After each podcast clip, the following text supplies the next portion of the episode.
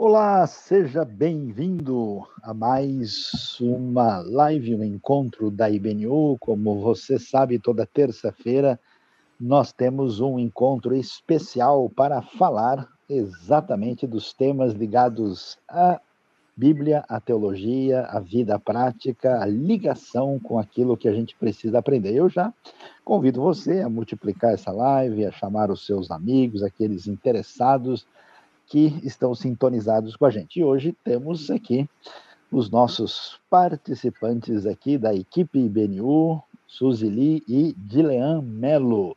E eu vou cumprimentá-los. Boa noite, Suzy. Boa noite, Dilean. Boa noite a todos, sejam bem-vindos a mais essa live, esse momento né, de conversar, e hoje falando de algo muito relevante, importante, né? Do que tem acontecido aí, desastres e tragédias, né? Será que é sinal aí do fim dos tempos, né? Então, sejam bem-vindos aí a todos. Olá, pessoal, muito bom estar aí em mais uma live com vocês. Legal, Saião, Suzy, muito bom estar com vocês e também com esse pessoal que está aí nos assistindo. Já temos aí um bom grupo de pessoas, sejam todos bem-vindos e hoje vamos tratar sobre coisas que estão acontecendo já atualmente, né? Ou seja, muitas. Ah, afinal, esses dois últimos anos, né? E estão dizendo, na verdade, que 2020 vai ser uma trilogia, né? Então, 2020, 2021, 2022, que já começou com aí com coisas pegando nessa aí, um desastre aí na, lá na Bahia, Minas. Então, assim, muita coisa pesada acontecendo. A gente precisa realmente avaliar, né? Como é que a gente, como pessoas que entendem o, o agir de Deus na história vão lidar com essas realidades. Então, isso é bem importante para todos nós. Pois é, Dilean, pois é, Suzy, de fato nós temos um cenário aí que chama a nossa atenção, né? E eu queria é, já pedir, né, para você que está acompanhando a gente, fique aqui em sintonia, não se esqueça de se inscrever no canal, de ativar o sininho, inclusive também de já separar aí as suas perguntas, né? Observar bem aí eh, aquilo que você tem dúvida, que você gostaria de perguntar. Nós teremos aí um momento reservado exatamente para essa finalidade, né? Mas uh, eu vou começar aqui, né, levantando a bola, e a Suzy e o Leão poderão entrar, né? E, e, de fato a gente eh, tem visto algumas coisas que chamam a nossa atenção, né? Todo mundo tem ciência da questão da pandemia, né? Que ainda persiste. Estamos inclusive num momento que é, de certa forma um pouco preocupante, né? Por essa questão da variante Ômicron aí, muita gente aí sendo transmitida aí ainda que de maneira menos letal, né? Aí a questão dessa variante da Covid. Nós temos uh, alguns lugares do mundo com temperaturas muito altas, né? Temos aí uh, lugares onde está eh, fazendo, tem feito calor inesperado, mais do que se imaginava, né? E, uh, ao mesmo tempo, em alguns lugares, um inverno incrivelmente gelado, né? mais gelado do que eu mesmo gostaria de suportar, eu que gosto de frio. Né? É impressionante, e agora, na realidade brasileira, tivemos esse desastre, essa tragédia lá no interior de Minas, em Capitólio, né? tivemos aí essas chuvas fora uh, da, de qualquer previsão, né? isso levanta essa pergunta para a gente, como é que a gente entende o que está acontecendo. E eu queria levantar aí, né, começando já com vocês comentando, esse negócio de situações assim de aparente destempero da natureza é uma coisa só da nossa época? Isso aí já existiu antes? Isso tem alguma coisa a ver com a realidade natural? Então, Suzy e de Leão, vocês que gostam de teologia aí, que aliás deram o curso de grego aqui, né, na nossa aí nas nossas eh, aulas aqui da IBNU, da nossa área de ensino. O que, que vocês podem dizer aí? E a gente vai nesse bate-bola conversando sobre esse assunto. Pode falar isso, Leandro. essa, essa questão não é da nossa época só, não. Na verdade, ao longo de toda a história, a gente sabe de grandes problemas que aconteceram aí, que envolvem a realidade da natureza, ah, que seja ela de ventos, né, com furacões, vulcões, seja ela relacionada à parte de mar, com tsunamis e coisas assim. Aliás, nem é tão distante assim, né, no sentido de tempo, uh, desastres bem complicados que aconteceram, uh, desastres com, com uh, vulcões também, né, algumas coisas, realmente cidades destruídas, e também, claro, desastres que envolveram pessoa, as pessoas, né, as decisões que os homens fizeram, como guerras e, e, enfim, bombas que foram lançadas e que destruíram regiões muito grandes e mataram muitas pessoas.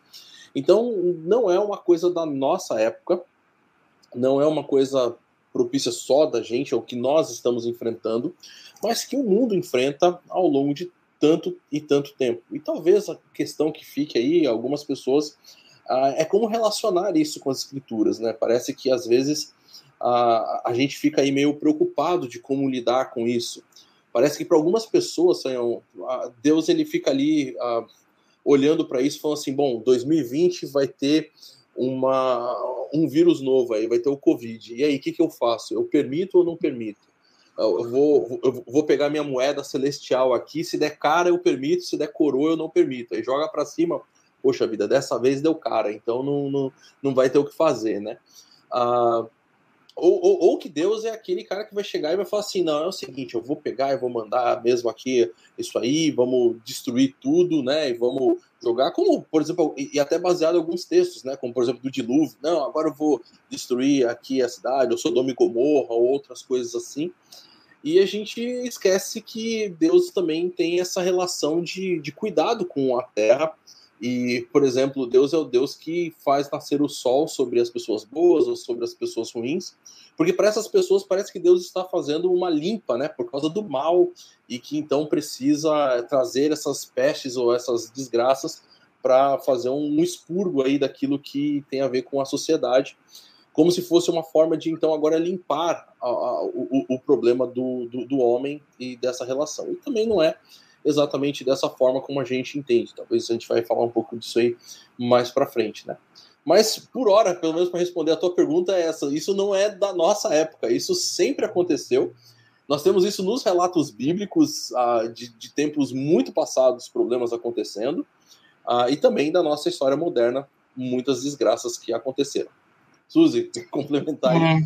É, é isso aí, né? A gente vê pela história, a gente já falou, inclusive, em lives, né? A gente fez lives falando de pestes, né, de, de coisas que aconteceram na história, vocês podem assistir aí, é, mas é interessante a gente pensar nisso, o Dileon levantou a bola, muita gente acho que pensa em Deus como alguém que fica só assim, esperando para mandar um, né, um castigo, alguma coisa para pra, as pessoas, né? Ele fica olhando lá, então ele vai mandar alguma coisa. E, e, a gente esquece de ler a Bíblia como um todo e ler quando Deus cria o, o, o ser humano, ele cria o mundo, ele cria com uma certa ordem, né? Então, é, desde a criação do mundo, existe uma ordem, existe algo que foi criado por Deus, que é natural. E o ser humano, ao longo do tempo, e com, né, é, com a questão da queda do rompimento, ele vai mudar muita coisa. Então, isso, a partir do momento que houve a queda, né, a gente vai falar um pouquinho mais sobre isso, começou a acontecer de tudo, porque houve um rompimento com tudo, com, né, com a ecologia, com o ser humano, né, os relacionamentos, e o ser humano simplesmente ele vai destruindo as coisas, né? Ele vai mudando o curso do rio, ele vai, né? Ele cria bomba atômica, ele vai criando coisas que vão destruindo além das coisas naturais, né? É, dessa, desse rompimento que acontece. Então, isso aconteceu em toda a história e não é de hoje, né? É, que a gente fica assim, parece que só está acontecendo no mundo aquilo que acontece com a gente né? Imediatamente agora e agora sempre é o fim do mundo. Isso aconteceu há muitos anos atrás. As pessoas até se refugiaram, né? Falaram que o mundo ia acabar. Eu lembro, assim, o que eu mais lembro era no milênio, na virada do milênio ia acabar completamente o mundo. Então as pessoas estavam vendendo coisas, estavam ia acontecer a catástrofe mundial. E não aconteceu. Então, eu acho que as pessoas sempre buscam alguma forma de, de achar que aquele momento é o fim do mundo, sem enxergar todo esse contexto, né, que a gente vai conversar hoje aqui, né. Então, mas uh, eu estava vendo aí as suas considerações aí do Dilean e da Suzy, e eu estava me perguntando aqui, eh, que eu acho que é uma coisa que parece não passar eh, pela cabeça das pessoas, eh, que se o homem não tivesse feito nada de errado e não tivesse tido nenhuma realidade do pecado, será que eu poderia, por exemplo, subir numa montanha lá de dois quilômetros de altura e pular de lá e não ia acontecer nada porque não houve o pecado ainda. Então, me parece que e, e, grande parte da nossa população, do nosso povo hoje, perdeu a noção de quem nós somos. Né? Veja, é, você é um ser frágil, você é um ser limitado, você é composto aí né, de ah, células, tecidos, de uma organização é, biológica, um organismo que está sujeito à, à realidade ah, do mundo ah, físico. E eu acho que as pessoas perdem essa noção, né? Então eu sempre pergunto: se o Adão escorregasse no jardim do Éden e batesse a cabeça na pedra, não ia doer nada? Então, assim, os estudiosos eles gostam de chamar isso de mal metafísico, né? Quer dizer uma certa frustração em que o ser humano sempre estará sujeito pela sua simples condição de ser criatura. Então, às vezes, eu acho que o pessoal tem uma atitude assim muito romântica, muito cor-de-rosa, né? De que nunca vai acontecer nada uh, ruim.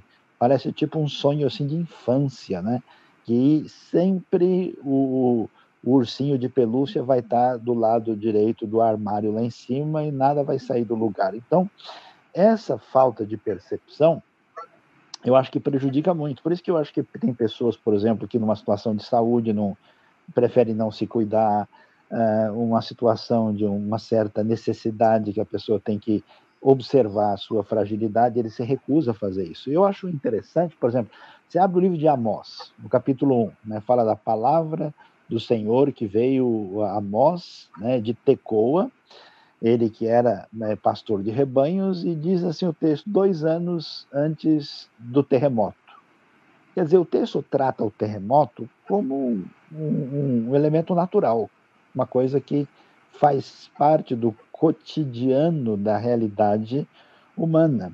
Assim como você lê, por exemplo, o Jó, né, quando menciona sobre a neve que cai, sobre os fenômenos naturais, várias vezes. Então, acho que essa, essa realidade, que eu acho que é um, é um problema sério que a gente enfrenta hoje, que é uma espiritualidade prejudicada e que ela se recusa a, a, a entender o mundo criado por Deus, é que é uma das razões porque a gente, digamos assim, estranha algumas coisas que fazem parte da ordem natural, né? Então, um raio, por exemplo, cai, né? E ele é uma descarga elétrica. Se você está no lugar errado na hora errada, o raio ele vai atingir você. E tem mais, né? Esse mundo também, além da ordem natural, é um mundo caído. Né? Não tinha a música antiga lá do, do, do, Legião Urbana que dizia: Nos deram um espelho, vivemos num mundo doente, né? Ou seja, as coisas, além da nossa limitação, também estão fora do lugar. Acho que é, ia comentar alguma coisa, ia mencionar. É, eu ia falar que é interessante que quando a gente esquece essa questão né, de, do, do mundo natural, das coisas, que existe uma ordem natural aí, a gente é, esquece a nossa limitação, a gente acha que é normal a gente acordar e todo dia a gente está respirando, a gente está é, enxergando, a gente conseguir se mexer, a gente, sabe, andar. É, é como se tudo isso, na verdade, fosse algo da nossa capacidade humana. E as pessoas não lembram de que é Deus que sustenta, Ele que dá essa vida e a gente tem que agradecer porque todo dia é um milagre isso acontecer, né? É, eu lembrei agora, você estava falando que um, um, médico, né, falou é, quando meu irmão, meu irmão faleceu há um mês mais ou menos, né, um pouquinho mais de um mês, e ele estava no hospital na UTI é, com uma, uma infecção grave, uma, uma, um quadro de metástase, né? E o médico falou comigo, um psiquiatra, falou, olha, Deus criou, ele estava falando como médico e como uma pessoa que crê em Deus, ele falou. Ele falou, olha, Deus criou uma ordem natural, ele fez as escolhas dele, né? Então, é, e o natural agora, se Deus não tiver um propósito especial, algo assim, é que você também tem que se preparar e pensar na morte, né? É, é algo que a gente não pensa, porque é algo que é fora, né, daquilo que a gente quer, ou a gente deseja, ou a gente, né? Mas como criatura, a gente tem que lembrar disso, dessa limitação e das consequências de todas as escolhas, de todas as coisas que nós fazemos, né? E isso tudo tem uma consequência. Então, é, ele estava só alertando dessa questão natural das coisas, então, do que se pode esperar, e a morte é uma delas, né? É, eu acho que é importante a gente lembrar dessa questão da limitação que você falou, e que é uma dádiva mesmo, é um presente de Deus a gente estar tá vivo. Porque sempre a gente, quando a gente pensa ao contrário, a gente parece que exige de Deus e a gente só consegue enxergar as coisas ruins, né?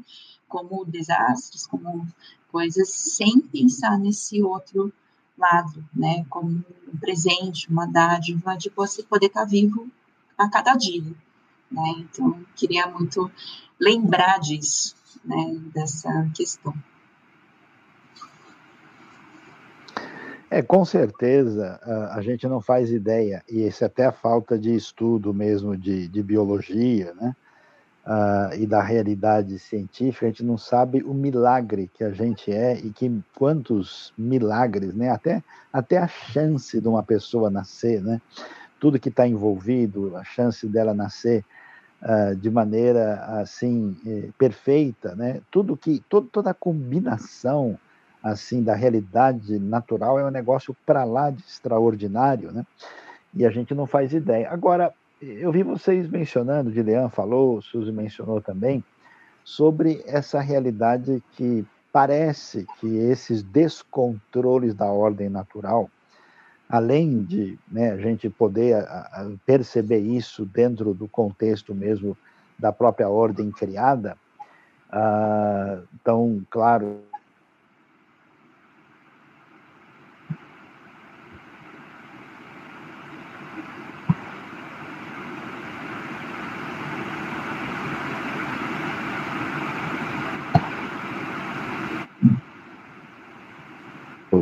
Deus não vai, né? Tirar as coisas. Alô, alô, alô, opa. Deu uma variada aqui, né? Puxa. Ah, então, é, mas parece que o ser humano tem uma é, participação. Existe, podemos chamar assim, um pecado ecológico. Será que existe uma ação humana? Não sei se vocês podem dar exemplos disso, em que problemas desse tipo são ampliados pela atitude, vamos assim, inconsequente do ser humano? Guilherme, talvez tenha alguma coisa aí a... Vamos lá, tem sim, tem, tem os desastres tecnológicos aí, às vezes cai a internet, né? Também faz parte aí dos desastres que a gente faz. Uh, mas tem sim, Sayão, a gente percebe que algumas coisas são realmente, como vocês falaram, naturais, né? Uh, é interessante, você, por exemplo, mencionou Jó, né? E, e, e, e, e depois de toda aquela dinâmica e toda a história que vem acontecendo, quando Deus vai conversar com Jó, o texto vai dizer ali, acho que no capítulo 38, se não me falha a memória, que ele está no meio da tempestade, né?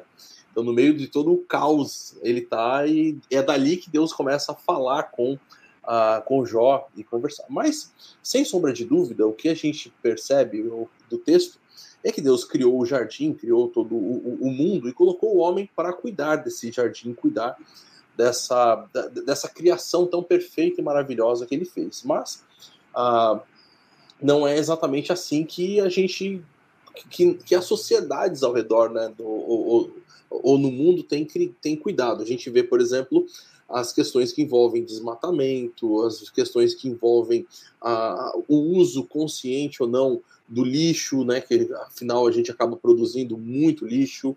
Ah, e, e, eu creio que são coisas, às vezes, que a gente deixa de perceber, acho que da, da, forma como a Suzy colocou, né?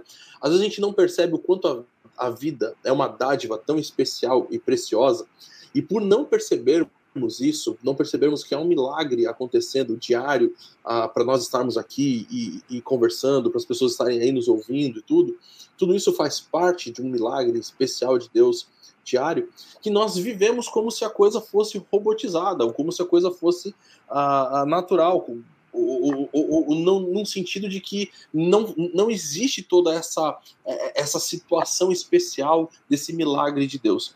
E aí então o, o, o homem acabou realmente destruindo boa parte daquilo que Deus criou e que, de certa forma, inclusive, dariam condições melhores para que o mundo acontecesse ou fosse da forma como foi criada. Né? Então, você tem aí como eu falei, né, por exemplo, às vezes a gente não dá tanto, tanto valor para a forma como nós cuidamos do nosso lixo em casa. E nós sabemos que, basicamente, eu creio que em todas as cidades ah, do nosso país, ou pelo menos na maior parte delas, você tem essa situação do lixo reciclado, da forma como deve acontecer a, a melhor forma de guardar o lixo, mas coloca tudo no, no, no, mesmo saco, no mesmo pacote, e isso acaba gerando outros problemas que isso vão gerar, vai criando, a forma como as cidades foram sendo construídas e, por exemplo, tirando a margem dos rios e, da, a, e, e do fluxo natural que isso acontece. Né? O, ano, o ano passado, acho que foi o ano retrasado, não lembro agora, acho que foi o ano retrasado, né? 2020, a gente passou por isso. A gente mora aqui em Santos, né? E eu estou, inclusive, agora no escritório aqui no Canal 2 em Santos. E os canais da cidade existem exatamente por quê? Porque quando a chuva vem, a água sobe e se não tiver os canais, invade toda a casa, todas as casas tudo, enfim, os prédios.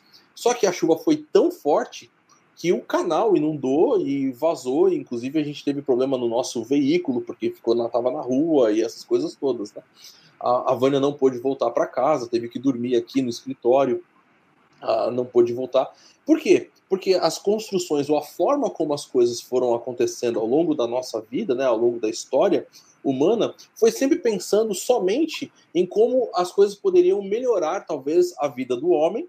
E nesse processo de muitas vezes melhorar, vamos morar todos aqui na cidade, vamos construir aqui os prédios, não foi levado em consideração o fato de que para morarmos bem, para termos uma vida boa, precisamos respeitar os limites da criação, né?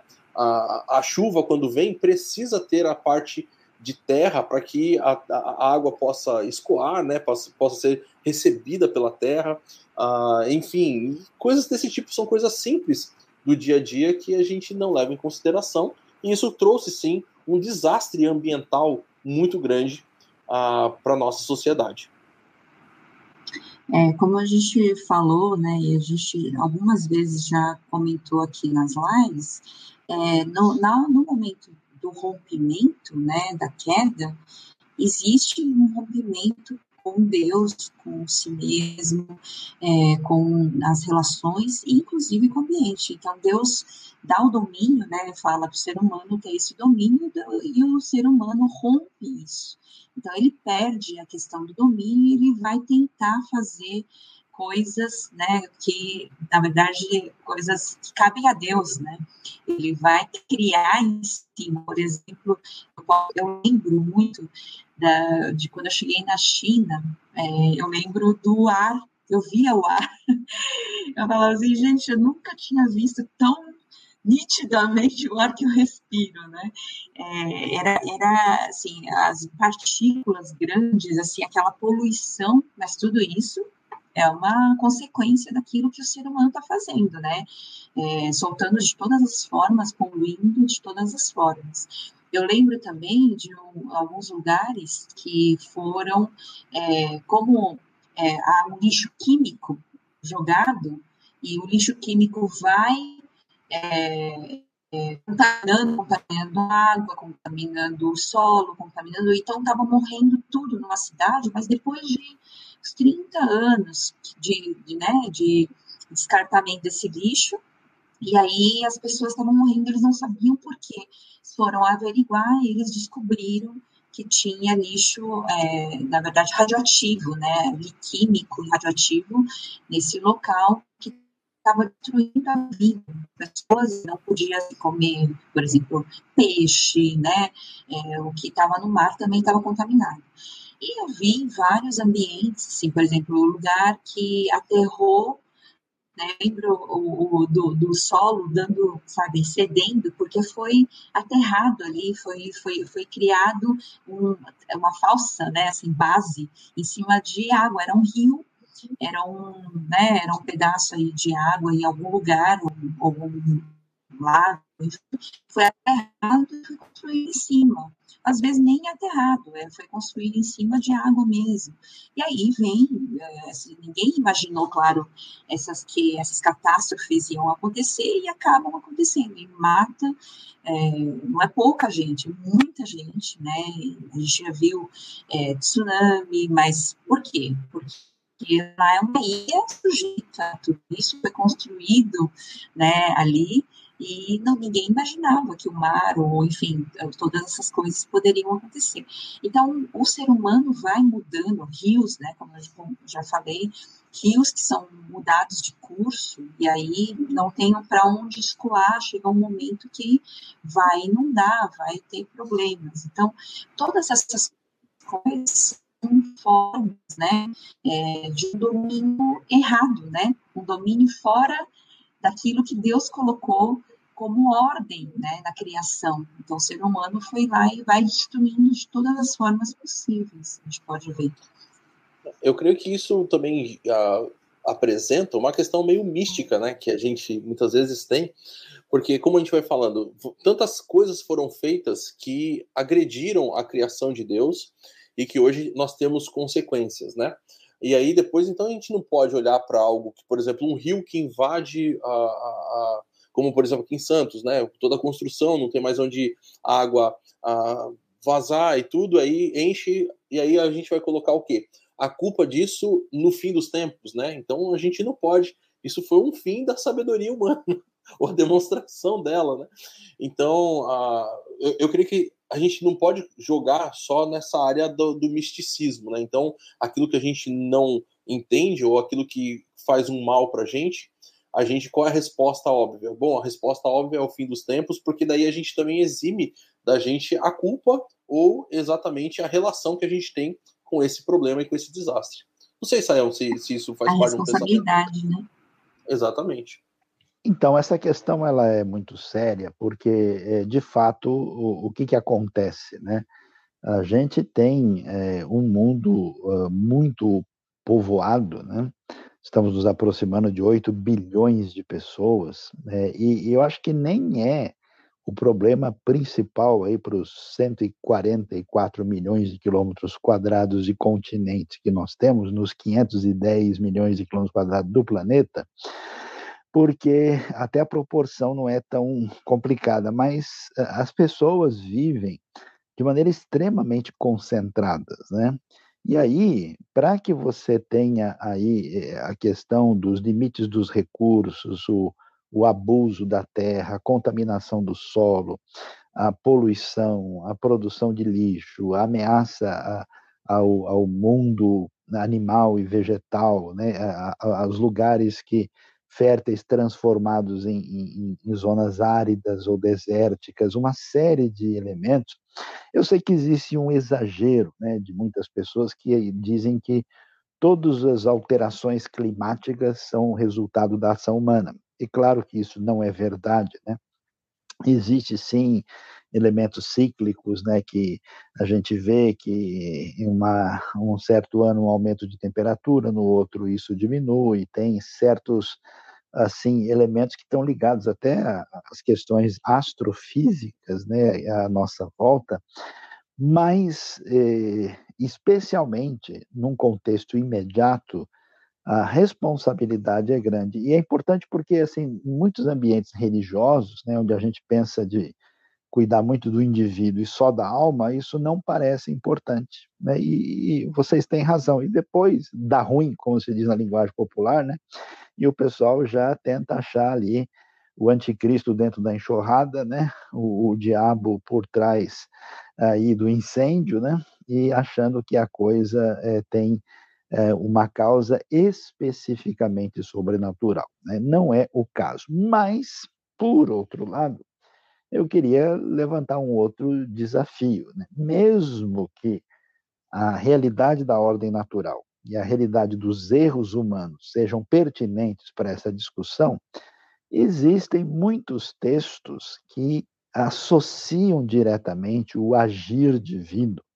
Estou né? me lembrando do Salmo 29, falando da tempestade, que a voz do Senhor quebra os cedros do Líbano, ela retorce os, os carvalhos, né? A gente vai ver Deus falando com Elias e ele causa ali um terremoto, causa um fogo, causa um vendaval. Naum, o Senhor tem o seu caminho na tormenta, na tempestade, e as nuvens são as, a poeira dos seus pés, né? Deus manda uma tempestade para botar o Jonas no lugar. E então, esse negócio, esses eventos cataclísmicos, essas coisas que a gente chama de desastres, tragédias, Deus foi embora, ele não está lá, Deus está presente nisso. Como é que a gente entende o que está acontecendo nesse cenário? E é a questão que muita gente levanta numa hora dessas. Bom, Sayão, sem sombra de dúvida, uma das coisas que a gente pode ter certeza é que Deus está em todo lugar, né? Então, não, Deus não abandona. Agora, é interessante você mencionar isso aí. Eu também já tinha falado a questão de Jó, ali no livro de Jó, que ele aparece no meio da tormenta. Você tem Gênesis 1, né? O fato ali de que o espírito estava ali sobre a face do abismo, ali, ou sobre a face das águas, né? Ali no, no... Então, assim, você tem uma relação de uma demonstração do poder de Deus através desses desastres naturais. A Bíblia faz questão de relacionar isso a voz é como um trovão, a voz de Deus, o agir dele é, é, é algo destruidor, né? Por quê? Porque isso revela para o homem a sua finitude e pequenez, né? Isso revela para o homem que há um Deus realmente no céu, um Deus que é soberano. Ah, eu, eu creio que o diálogo de Deus com Jó é muito especial para a gente lembrar disso tudo, porque, afinal de contas, é ali que Deus vai dar um, um, um ultimato, né? Não no Jó, e vai mostrar quem ele é. Peraí, você tem condição de trocar um. levar, levar o Leviatã aqui para dar um passeio, né? No, e ir até o poste ali da rua, você tem condição de fazer isso? Você tem condição né, de olhar aqui na, na mão e ver as estrelas? E ver... Então, assim, toda, toda essa situação cósmica ou essa situação de desastres, elas revelam esse poder sobrenatural, grandioso de Deus. E também mostram para o homem que ele precisa ficar ligado, ele precisa ficar antenado nessa realidade, ele precisa saber que Deus existe e que Deus está presente na, na Terra, né? Deus sabe de tudo que está acontecendo e ele precisa ter a sua vida conectada com esse Deus. Por quê? Porque desastres podem vir. Até mesmo coisas naturais, como a gente mencionou, ou até coisas bem interessantes. Quando a gente lembra, por exemplo, do livro de Gênesis, né? Ah, tem catástrofes enormes, como Sodoma e Gomorra, mas tem algumas coisas bem ah, interessantes, por exemplo, no capítulo 12 ah, quando Abraão chega ali em Canaã, tem fome na terra e ele precisa ir para o Egito. Quando você chega no capítulo 26, acontece a mesma coisa. Tá lá Isaac habitando lá na terra, e aí a, o texto só diz assim: e teve fome na terra. E uma das coisas legais do capítulo 26 é porque daí Deus vai trocar uma ideia com Isaac. Né? Ele chega lá e fala assim: ó, é o seguinte, você pode ir para onde você quiser, só não pode ir para o Egito. Então a gente vê que mesmo no meio de toda essa calamidade, de todo esse desastre e a fome, ah, principalmente naquela situação, era uma indicação de morte iminente, de problema sério, porque afinal era uma sociedade que não tinha os reservatórios que a gente tem, era uma, é, é, é, era uma família né, com, no seu acampamento ali. Ah, então a fome realmente representava um, um desastre gigantesco acontecendo. E Deus então chega para ele naquele momento vai conversar com ele no meio do desastre, né? Olha, faz isso, você, uh, eu, eu, quero inclusive aqui reforçar com você a minha aliança, né? Então a gente percebe que Deus não só está presente no meio do desastre, mas inclusive dando direção ao homem de como agir e manter esse relacionamento e essa conexão íntima e profunda com o Deus que mesmo no meio do desastre vai uh, lidar com a sua terra e com o seu uh, e com a sua criação em todo momento. Eu acho interessante, vocês falaram aí de, da, das coisas que acontecem, por exemplo, naturais, né, assim, tempestades e tal. Mas é interessante também a gente ver como Deus tem poder sobre isso quando ele faz o sol parar, né, quando acalma a tempestade, né, quando, quando ele demonstra realmente o poder que ele tem sobre todas as coisas. E como o Dilian falou, é, como Deus continua, é Ele que é o sustentador da vida, é Ele que é o direcionador, o orientador, né? então é, a presença dele sempre está, né, é, é realidade, né, e a gente não tem como, na verdade, não tem como nem viver sem é, esse Deus sustentando o mundo e sustentando a nossa história, a nossa vida, né? Então, lembrando que é, tudo que foi criado, inclusive o homem, que é a imagem e semelhança de Deus, demonstra e é, é, possível enxergar Deus, a realidade. Tanto é que Salmo 19 fala isso, né?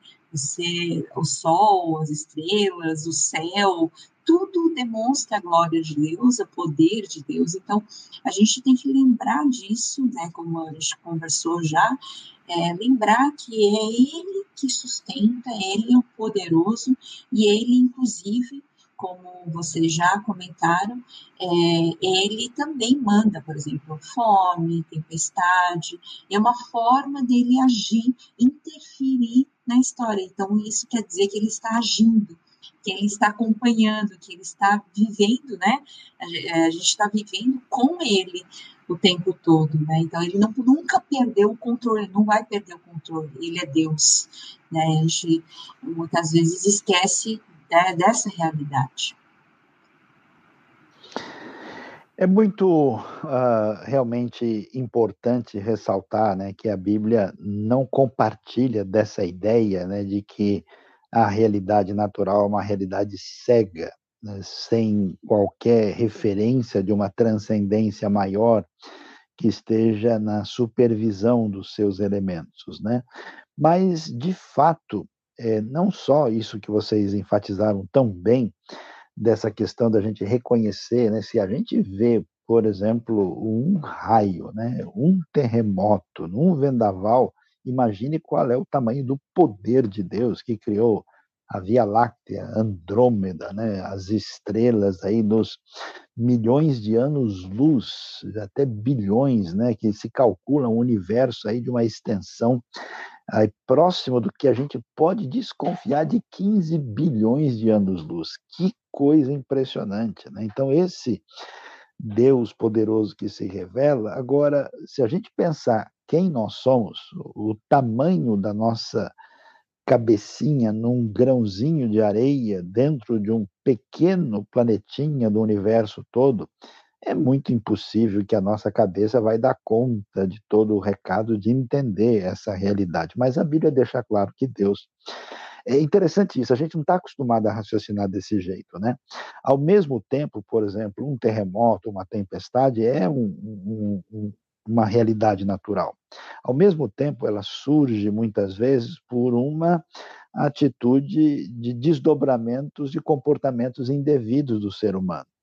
E, ao mesmo tempo, ela está debaixo dessa ação supervisionada e soberana da parte de Deus, onde Deus é, usa esses elementos para trazer advertências ao ser humano, para revelar né, aquilo que o ser humano precisa. Né? Até a gente, não faz tanto tempo aí, colocou um artigo à disposição do pessoal, a teologia do coronavírus, né? para a gente ver quanta coisa a gente uh, retomou depois desse momento de pandemia. Então, tudo exerce, tudo tem a ver com isso. Mas é interessante que aí vem uma coisa que a gente não quer ouvir, né? É que muitas vezes isso também na Bíblia é sinal da ira de Deus. E aí uma coisa interessante surge nesse cenário, é que a gente fala, a gente tem a sociedade atual, né, muito antropocêntrica, muito assim, cheia de si, acha estranho que o Senhor do universo possa se irar, né, diante dos comportamentos absurdos do ser humano. No entanto, essa mesma sociedade se ira por muito pouca coisa, né? E muitas vezes, quando vê uma coisa injusta, fica revoltada. Imagine o Senhor de toda justiça e toda santidade, né? Então, uh, o que, que acontece? É, muitos e muitos casos, por exemplo, no livro de Joel se fala de uma praga de gafanhotos, né? A gente vai ver uh, Deus anunciando até catástrofes pela intervenção humana, né? A invasão dos assírios, a invasão dos babilônicos, e isso é sinal da ira e da correção divina. Mas olha, Suzy e Dilean, uma coisa chama a minha atenção, porque se Deus fosse levar tudo a ferro e fogo, é, Senhor, se tu uh, observares, considerares a maldade, a iniquidade, Senhor, quem subsistirá? Quem vai poder ficar de pé? Mas contigo está o perdão para que o Senhor seja temido, o Senhor seja adorado, o Senhor seja reconhecido, né? Então, diante desses é, amém. Né? Diante desse cenário, a, a ira de Deus se manifesta, mas que coisa interessante, é uma ira moderada. É, é uma ira que, se fosse a ira final, Deus já abriria o julgamento final. E ele não faz isso porque cada vez que uma situação dessa uh, aparece diante de nós, é uma oportunidade para a gente reavaliar a nossa vida em todos os aspectos, nossa relação com Deus e com o próximo. Então, é uma coisa interessante, porque a, a, a ira divina ela vem presente junto com a sua misericórdia, né?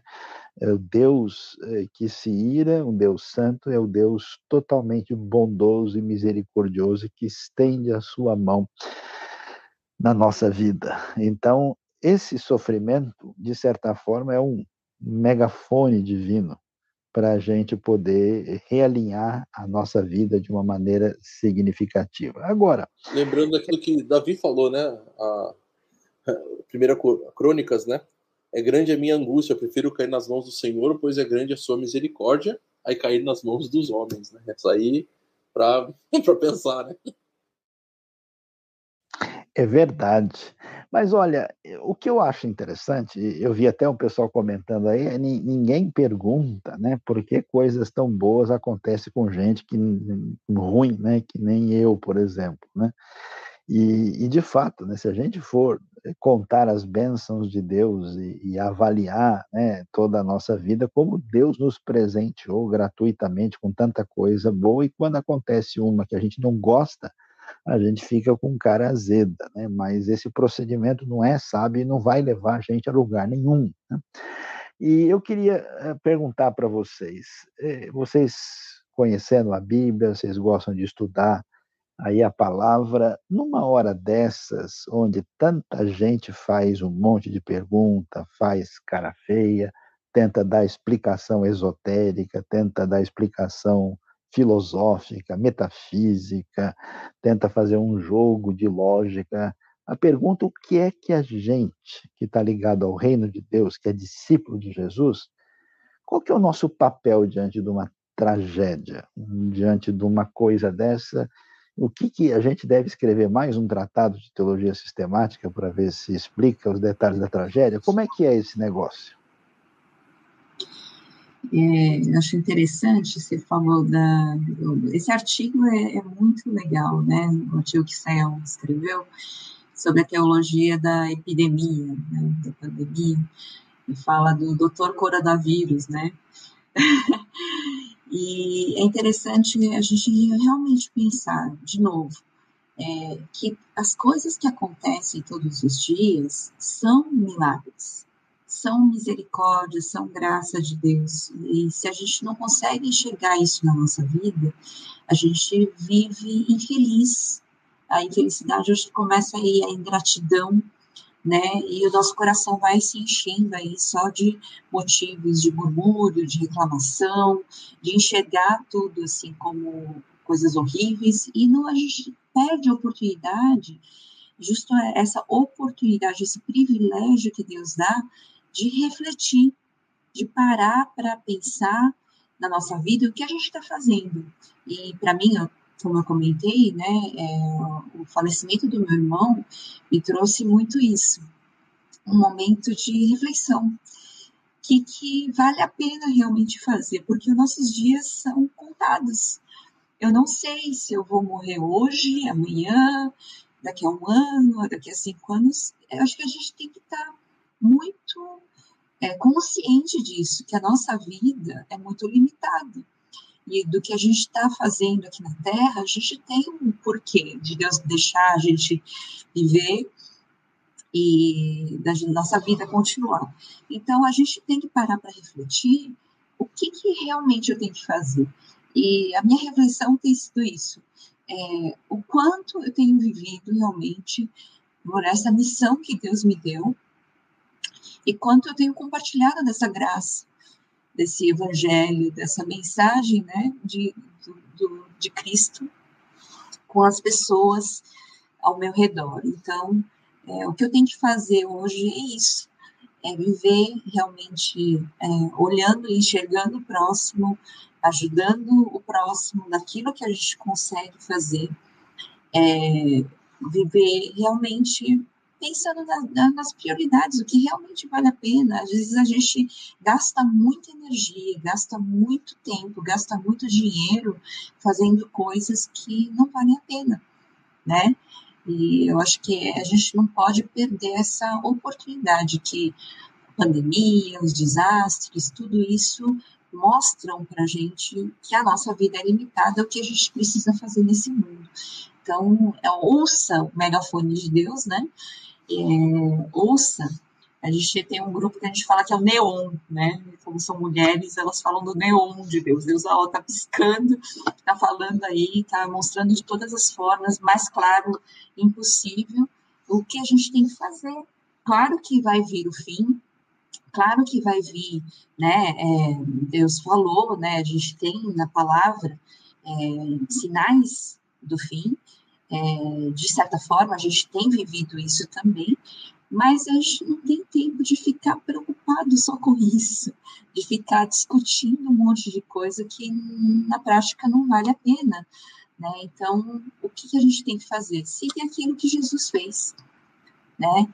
É amar o próximo, amar a Deus e viver isso na prática. Como é que eu faço isso? Né? Então, como é que eu ajudo o próximo?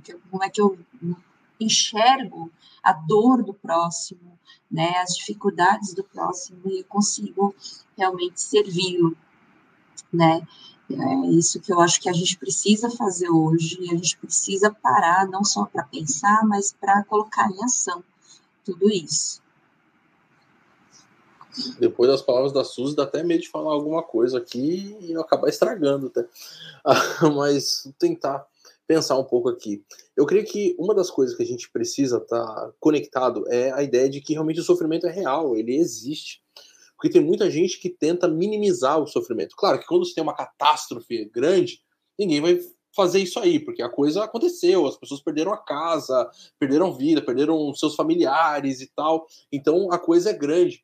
Mas o sofrimento ele é real no dia a dia de muitas pessoas uh, e que muitas vezes a gente, uh, a gente leva meio que no banho-maria, né? E a gente precisa entender que sofrimento é real e que cada um tem a sua própria história de vida e que a gente não pode diminuir o sofrimento da outra pessoa. Ah, porque tem aquela questão, não, isso aí ah, é só dar um, um, um, um tanque né, de, de, de, louça cheia que daí resolve, né?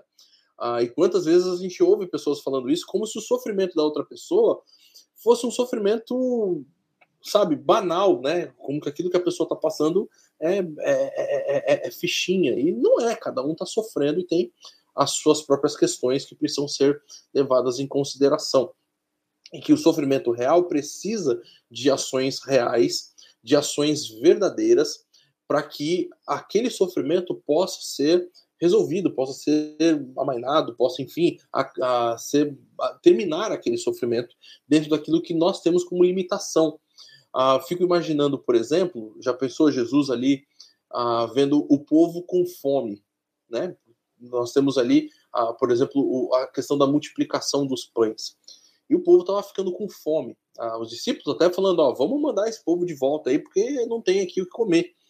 E aí, então, Jesus, talvez se fosse numa boa parte das, do, do povo religioso hoje ia fazer o quê? Falar assim, ah, vamos fazer o seguinte, vamos fazer uma relação aí, né?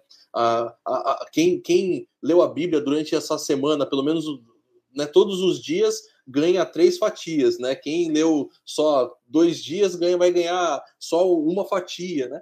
A, a, a gente às vezes acaba criando essas questões de de, de ser limitador da própria graça de Deus na vida das outras pessoas, porque a gente começa a criar um monte de regras nossas para poder fazer o bem. E quando isso não tem, Jesus ali ele não ficou pedindo o CPF de cada um para saber se ele tinha antecedentes criminais ou se não tinha, o que estava acontecendo. Tem uma multidão, vamos alimentar a multidão, né? vamos resolver o problema que as pessoas estão passando.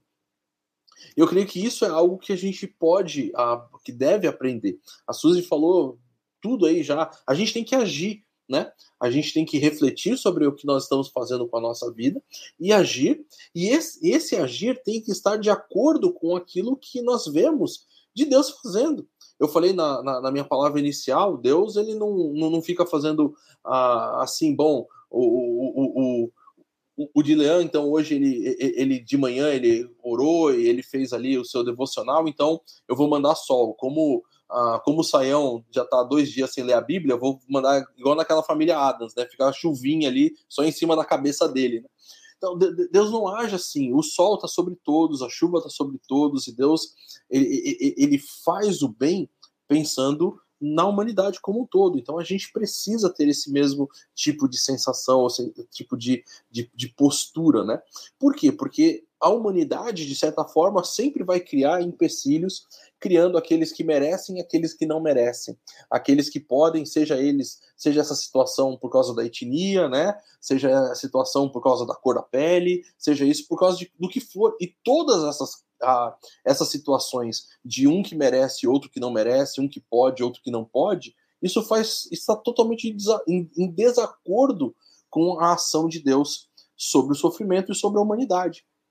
Então a gente precisa aprender isso, de que no meio do sofrimento nós temos que ter ações, e essas ações precisam ser ações que resolvam o problema das pessoas e que abracem todas as pessoas de uma mesma forma, sem criar esses, eh, essas metodologias ou, ou, ou esse, essa questão avaliativa de quem merece e quem não merece receber a ajuda divina. Oh, muito bom, Dilean, muito bom, Suzy. É, de fato, é, a gente é, pode até realmente dizer né, que a multiplicação dessas coisas, sejam elas com maior ou menor participação humana, fazem parte do quadro do fim. Né?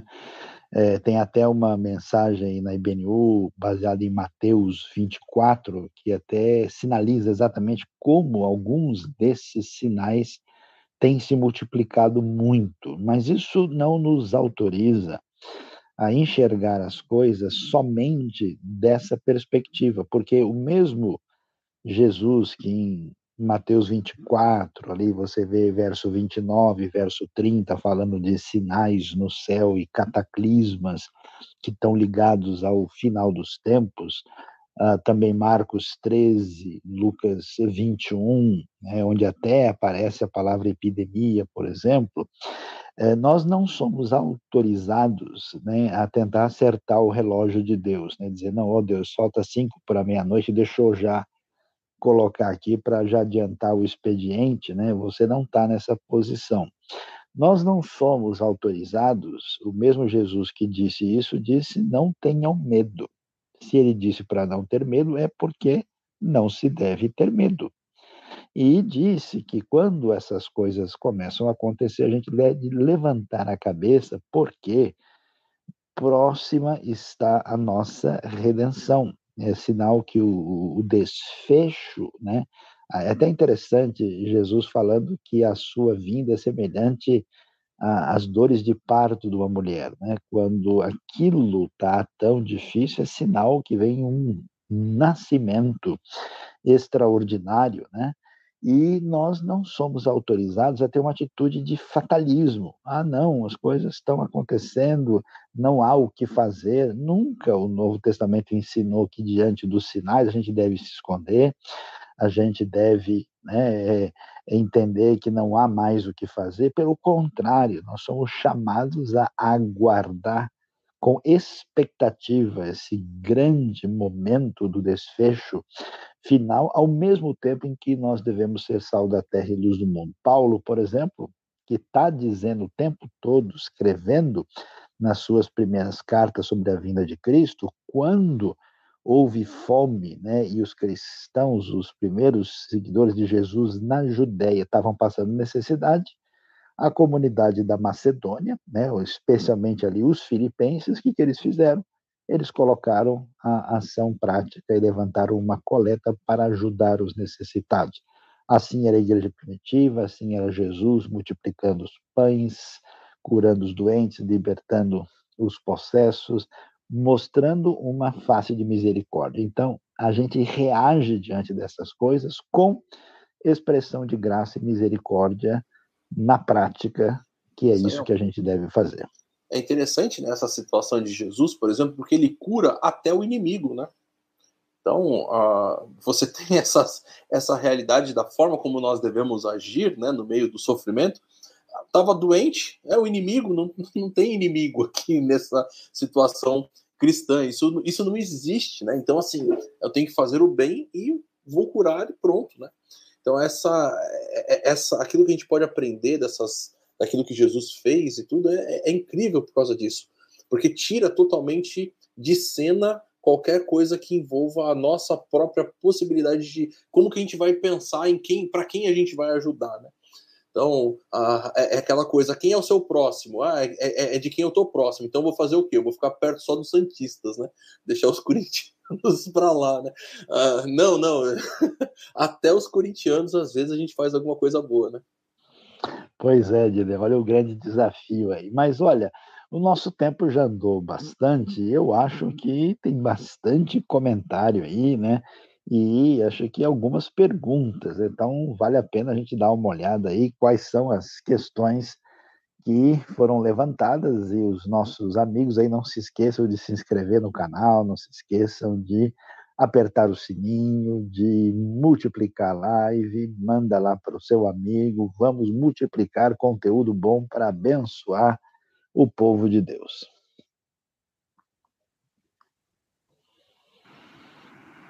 Sael tem muito comentário, tem muito, mas assim, muita coisa também a gente acabou respondendo aqui, né, nas nossas falas. É, o Jackson fala aqui, né, que parte é, das coisas se cumpriram aí, né, na destruição do templo e a perseguição romana. É, aí, Mateus 24, os paralelos, temos Jesus aí abordando algo iminente ao lado do fim, né, dessa era presente. É, será que você pode comentar um pouco sobre essa questão, né, dos apocalípticos sinóticos? Então, uh, é, o Jackson tem razão né? Porque quando Jesus está uh, falando sobre o que vai acontecer, é, parte do que ele diz claramente acontece na conquista romana de Jerusalém no ano 70. Né? Isso aparece em Mateus 24, Marcos 13, Lucas 21, e isso está nítido ali. Agora, o comentário de Jesus é da perspectiva aí dessa invasão do tempo divino na história, no tempo digamos assim, da, da, da, visitação divina que traz um juízo. Né? E esse juízo não se fecha exclusivamente ali. Então, nesses textos, você tem uma, uma mistura de elementos, né? porque, por exemplo, se você abre Mateus 24, e a gente mencionou agora, verso 29 e 30, fala dos poderes do céu, fala também né, do desfecho daquilo que vai acontecer no futuro. Então, você tem aí um, um texto com elementos que mostram esse uh, irromper da ação de juízo de Deus, que envolve aquela época e envolve também o que vai acontecer no futuro. Mateus 24, por exemplo, diz que logo depois da tribulação daqueles dias, o sol escurecerá, a lua não dará sua luz, as estrelas cairão do céu e os poderes do céu serão abalados. Então aparecerá no céu o sinal do Filho do Homem, e todas as nações da terra se lamentarão e verão o Filho do Homem vindo com poder e grande glória sobre as nuvens do céu. Está no mesmo capítulo. Então é importante ver que os dois elementos estão juntos e na cabeça bíblica tem uma lógica, porque a lógica não é só de cronologia, né? E por isso os dois elementos estão presentes.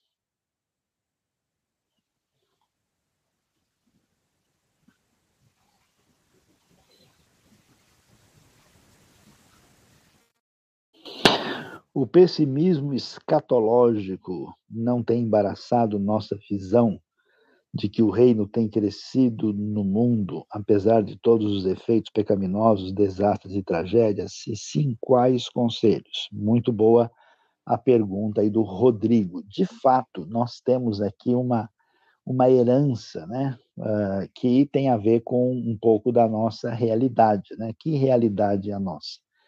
Uh, do século XIX para cá, a cristandade, especialmente no eixo uh, europeu e norte-americano, ela teve várias situações desfavoráveis. Né? Houve um crescimento de uma sociedade mais secular, mais liberal, uma igreja que até certo ponto se fragilizou. Então, isso abriu um caminho para entender que o, o, fim do mundo chegou. Né? E aí acontece que a escatologia, em parte, ficou exageradamente pessimista. Né? A gente só está esperando o apito final. Então, existe um desequilíbrio entre o que a gente chama de uma escatologia futurista e uma escatologia inaugurada ou realizada, né, que enfatiza ah, o fato da gente ver o reino já presente e fazer diferença aqui. É verdade que isso tem influenciado. Aliás, a gente vê o, o desequilíbrio. Tem gente que enfatiza o reino presente que acaba nem esperando mais reino vindouro e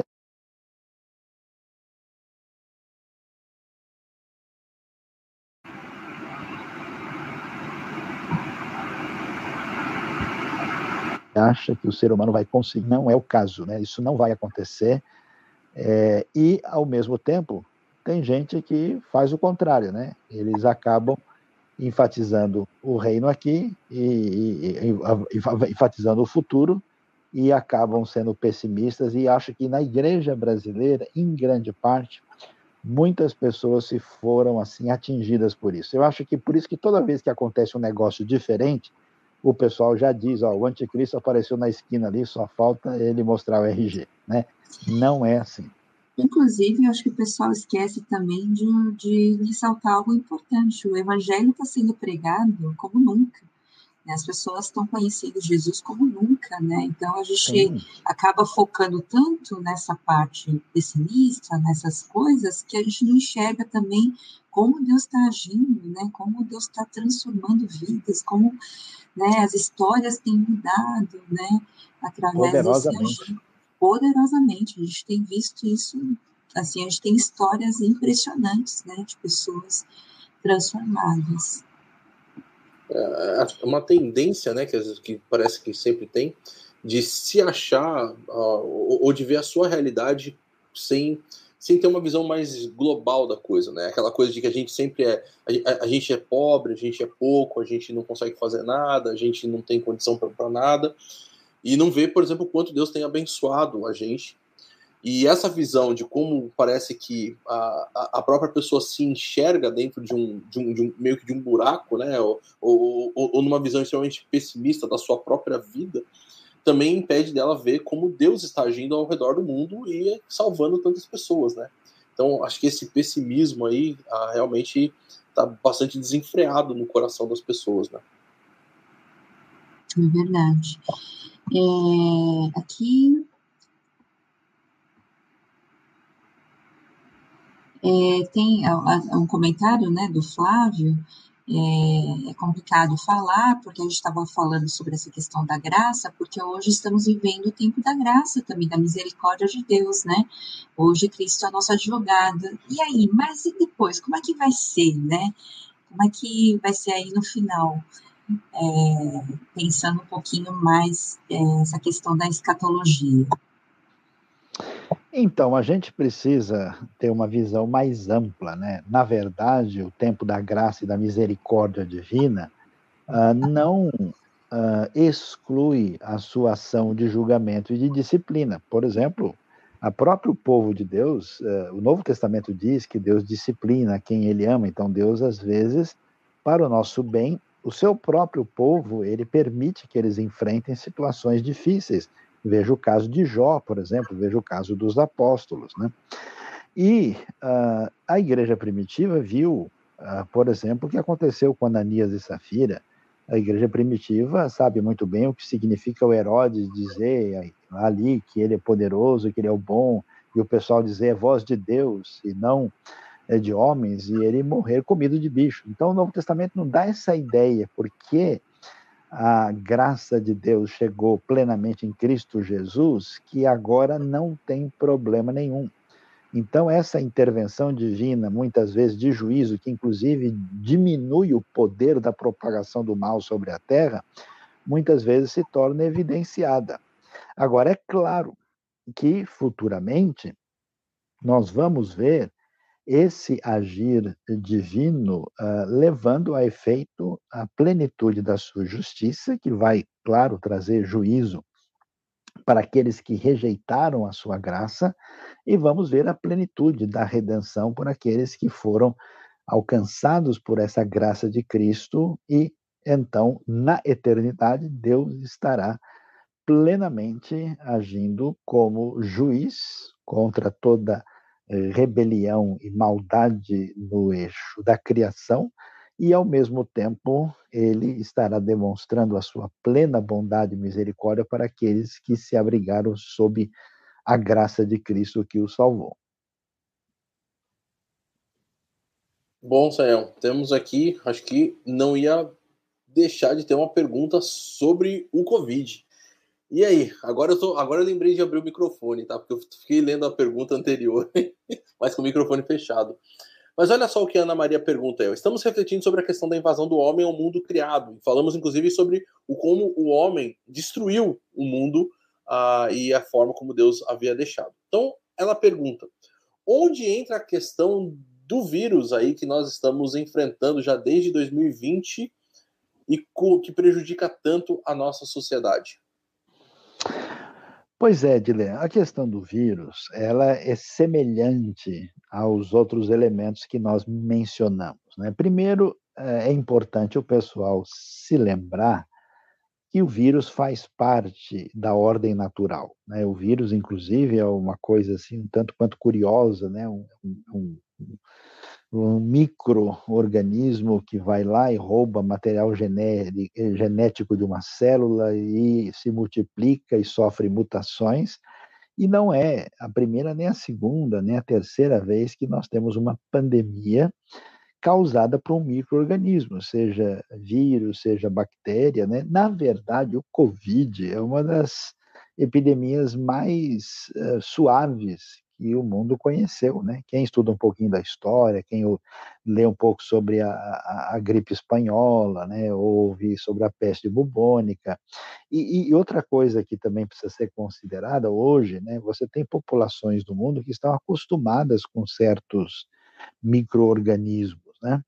E essas populações indo para lá e para cá e visitando outros lugares e se encontrando, quer dizer, uma coisa muito mais comum hoje do que no passado, né? Alguém no mundo antigo, se quisesse mudar de um país muito longe, ele passava tipo meses viajando, né? Eu me lembro que quando eu cheguei no Tocantins pela primeira vez, eu ouvi a notícia de que as pessoas que saíram do sudeste do Brasil para ir para o Tocantins pegaram um barco e demoraram 40 dias para chegar lá. Você imagina, hoje você pega um avião aí e pega a noite e acorda eh, na Europa, né? Você chega lá, está em Lisboa, está em Portugal, né? Ah, e se o Cabral descobre uma coisa dessa, né? Então, a gente vai ver que o vírus faz parte dessa, dessa realidade, né? E hoje a gente tem uma situação mais complicada, porque os seres humanos estão manipulando é, micro-organismos, eles estão trabalhando com isso. Às vezes, uma coisa dessa, até acidentalmente ou até perigosamente por gente com má intenção, pode se fala hoje, né, de arma biológica como um perigo para o mundo, tudo isso faz parte da realidade. Agora, me parece que quando Deus permite uma situação dessa, ele está uh, nos dando uma oportunidade de reavaliação da nossa vida, né? Eu acho que o Covid, apesar de tanta dor, tanta tristeza, ele, permitiu que a gente tivesse, vamos dizer assim, um choque de realidade, né? de entender realmente o que, que a gente estava fazendo, quais eram as nossas prioridades, quais eram os nossos valores, né? E um monte de coisas assim que foi extremamente didático, uma oportunidade para a gente poder amadurecer. É, e, portanto, não sei se tanta gente conseguiu amadurecer, ou se a gente ficou pior do que estava antes. Eu acho que em alguns casos isso se verifica, né? Mas a gente não, não vê nessa eh, pandemia uma coisa tão diferente dos outros casos, a não ser que ela é mais demorada e nos faz aí ter que enfrentar essa dificuldade por mais tempo. É interessante, Sayão, que o Bruno coloca que muitos religiosos são rápidos aí em atribuir, não só religiosos, mas eu acho que muita gente, né, assim, é rápido em atribuir a culpa de tragédias na, na questão dos pecados, né, ou erros das, das, das vítimas. Outros dizem que não tem nada a ver, né, que são eventos naturais. Mas a Bíblia, ela traz também essa questão do juízo, como você já comentou. Como é que a gente precisa, como é que a gente discerne essa questão? Como é que a gente entende agir, o agir de Deus, assim, né, de maneira sensata? Como é que a gente responde a, essas questões? Olha, Suzy, a gente tem que ter bastante cautela né, e muito cuidado é, porque para a gente poder dar um veredito sobre uma situação, a gente tem que ter é, a informação e o entendimento muito completo da realidade, né? E aí eu acho que e a gente lembra de o que o Evangelho de João diz, né? Chegam lá os religiosos falando para Jesus e diz: "Escuta, esse indivíduo aí, ele nasceu cego e a culpa é de quem? É dele ou dos seus pais? A resposta de Jesus é interessante, nem dele nem dos seus pais, mas isso aconteceu para que se manifestasse é, nele a glória de Deus, né? Então, é, eu acho muito, por exemplo, o que eu acho interessante, um dos lugares do mundo onde acontecem muitos desastres naturais é os Estados Unidos. Os Estados Unidos têm tornados todos os anos, os Estados Unidos tem lugares onde tem incêndios terríveis, é um lugar de muitas nevascas, também tem inundações né, terríveis. E aí eu conheço gente que é, é profundamente anti-americana. E aí, quando acontece um negócio desse, a pessoa fala: tá vendo? Olha, Deus está pesando a mão sobre os Estados Unidos, porque os Estados Unidos é assim, assim, assim. Né? Eu conheço pessoas que não gostam, por exemplo, da China, né? e, ou não gostam lá do Japão. Né? E lá também, o Japão, por exemplo, é um dos lugares onde mais acontece terremoto no mundo, né? E aí, quando acontece alguma coisa lá, essas pessoas antipáticas àqueles países já vão dizendo: olha, está vendo a mão de Deus por causa disso, por causa daquilo. Ou seja, é um negócio muito complicado porque ele é meio manipulado. Né? Então, se eu vi gente, por exemplo, assim: ah, não, está acontecendo um problema na Bahia por culpa do pessoal lá. Mas como assim? De onde você tirou isso? Né? A mesma chuva que caiu na Bahia, está caindo no Tocantins, está caindo em outros estados, está caindo em Minas Gerais, então ninguém pode dizer um disparate desse, né, de associar um fenômeno desse com uma situação dessa. É diferente, por exemplo, quando eu tenho um grupo de pessoas, vamos dizer, que vão fazer algum ritual maluco e que vão mexer com fogo, e por causa disso acontece um incêndio, né?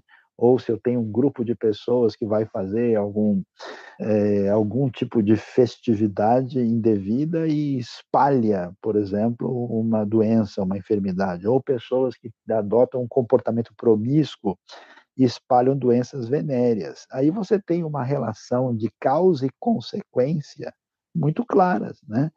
E, mas quando a gente fala de desastres naturais, a gente de cara querer dar uma de Deus assim, dizer, olha, esse negócio assim, isso não é nossa função e a gente não pode estabelecer essas conexões. O que a gente precisa entender é que essas coisas muitas vezes são permitidas por Deus para que nós tenhamos oportunidade de ser sal e luz, para que essas pessoas é, sejam despertadas, para que até a situação de necessidade dele venham à luz e a gente faça exatamente tudo para que a glória de Deus se revele e a gente venha honrar e amar a Deus e amar o próximo.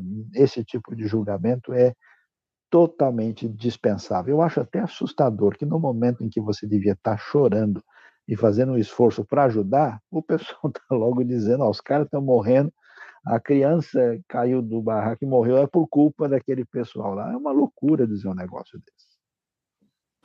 É, sem, sem sombra de dúvida. É, é uma coisa totalmente sem sentido, né? E, e, e a gente está falando muito sobre a questão de desastres e coisas assim, ah, e falando sobre questões, inclusive naturais, né? E a Jussara faz uma pergunta se os erros humanos, não agora as questões naturais, mas se os erros humanos, eles podem ser aí um indício daquilo que a Bíblia vai chamar de o tempo do fim. Não há dúvida é, de que aquilo que envolve a realidade do tempo do fim é, é, tem um elemento mais amplo em termos de atores. Né? Então, isso não quer dizer que os problemas que vão estar presentes na ordem natural, eles isentam toda e qualquer participação humana. É possível, sim. A Bíblia não enfatiza isso, né? mas de qualquer maneira, é, há um conceito bíblico muito profundo, né, que é difícil da gente, que a ecologia demorou para descobrir, né, que é aquele conceito de solidariedade, né? Por exemplo, a Terra, né?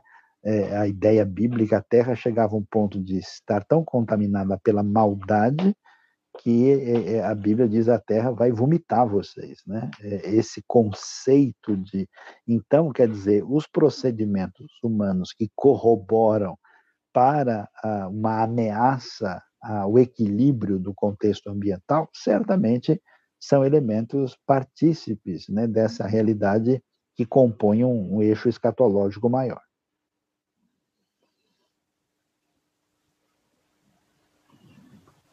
Agora, Saião, é, o Flávio coloca aqui, mas quando essas coisas acontecem, a humanidade não deveria, então, já ver, olhar para as escrituras com mais credibilidade, ver que tudo isso já foi previsto, é, mesmo sendo coisas naturais, né?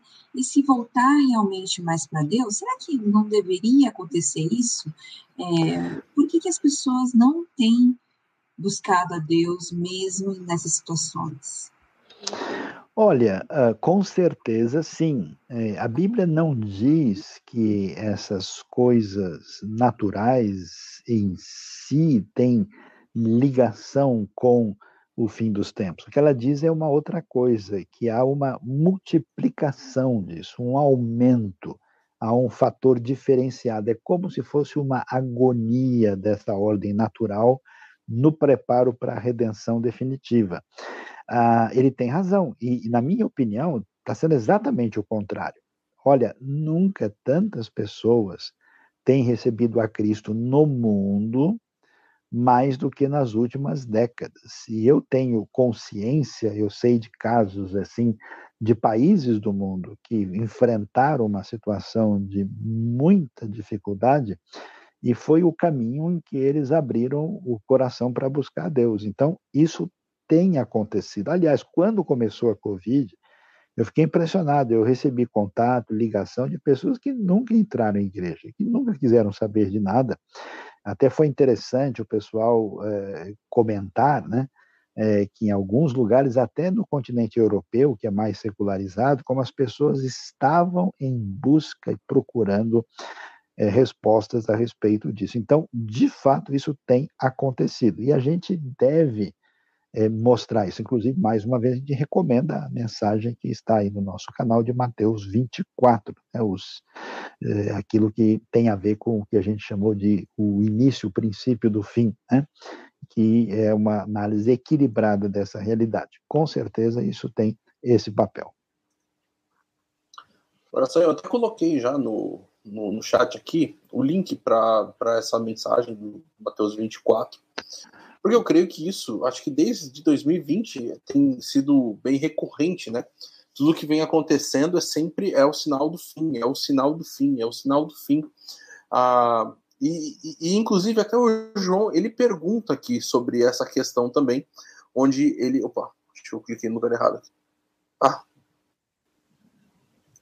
aqui o João pergunta sobre será que isso, essas coisas, por exemplo, o próprio vírus, é esse sinal de peste que Deus diz que vai acontecer, ah, que tem relatado no texto bíblico?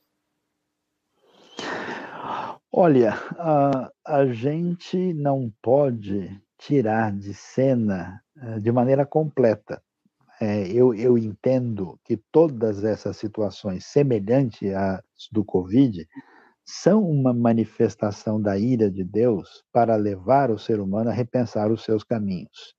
E, na verdade, a ira de Deus não se manifesta. Deus não é um indivíduo assim que está né, se controlando, até que ele não aguenta mais, aí ele sai gritando por aí. A ira divina é a reação de Deus à ruptura, à maldade, ao pecado, ao distanciamento do ser humano em relação a ele. Então, essa ira sempre se manifesta, mas junto com a sua misericórdia e com a sua ação redentiva. E de vez em quando Deus amplia essa manifestação da sua ira, inclusive com a intenção de fazer com que as pessoas sejam despertadas para uma realidade maior. Então, eu não tiraria isso de cena, mas atenção, não absolutizaria isso, porque o problema das pessoas é quando acontece uma coisa muito assim, eles dizem, bom, meu amigo, então já é o apocalipse, o anticristo está me esperando lá embaixo, eu vou largar tudo. Esse comportamento é que é equivocado. A atitude nossa é de atenção. Olhem, estejam numa situação de vigilância. Quando isso começar a acontecer, e aí você tem outros sinais, não são somente sinais dessa natureza que estarão acompanhando essa caminhada para o desfecho da história com o triunfo absoluto de Cristo Jesus. Agora que a gente já está falando sobre essas questões, né? Tem vários comentários acima e a Nádia também pergunta aqui: será que essas catástrofes naturais ou, ou desastres, as tragédias, têm aumentado? São mais numerosas e assíduas do que em épocas passadas? Isso tem acontecido? Olha, a impressão é, que nós temos, Suzy, é, é, que isso é verdade. Inclusive, esse é um dos temas principais dessa mensagem de Mateus 24, porque eles têm um gráfico de análise dessas situações e, de fato, se verifica um aumento intenso uh, especialmente de atividades sísmicas, né? E assim, para a gente pensar direito, né, nunca, nunca o ser humano matou tanto como nos últimos 100 anos. Né? Então, você ouve falar, ah, houve guerras na antiguidade, não, houve inquisição, houve né, colonização, houve conflito, mas o que aconteceu nas duas grandes guerras e nos movimentos totalitários, quer sejam de qualquer índole política, o tanto de gente que foi morta aí no século 20 e 21, uma coisa impressionante e sem precedentes. Então, parece que de fato nós estamos num cenário diferenciado. Então, vale muito a pena ouvir com atenção a reflexão completa lá, que você vai ter tempo de olhar tudo direitinho. Mas o nosso horário já está bem adiantado, né? E, e o pessoal aí já. Eu sei que a gente vai aqui, podemos caminhar e até uh, muitas horas aí, né? E eu não sei se temos alguma última pergunta muito assim indispensável. Senão a gente. Opa! Eu, eu, eu, pelo menos aqui não, não tô. Não sei se a Suzy viu alguma pergunta aí. Eu acho que, em geral, a gente conseguiu abordar, tudo, né? abordar quase todas as perguntas ou comentários né, que foram feitos, né? E... Muito bem. Bom, a gente quer agradecer, né, a participação de todos vocês aí. Muito obrigado por estar em sintonia sempre com a IBNU e queremos convidar você a estar sempre conectado com a gente, divulgar, né, aí o nosso ensino. Agradeço muito aí a participação dos nossos aí amigos de frente no serviço do povo de Deus aqui na IBNU, de Leão, Suzy, e queremos mandar um abraço para todos e pedindo que Deus né, abençoe o seu 2022 de uma maneira muito especial e receba aí o nosso abraço, a nossa gratidão e não se esqueça de estar sempre em sintonia com a gente, inclusive, seguindo também nas redes sociais. Deus abençoe, boa noite a todos. Deus abençoe, boa noite, agradecemos realmente a todos, Deus abençoe muito. É isso aí, um grande abraço a todos.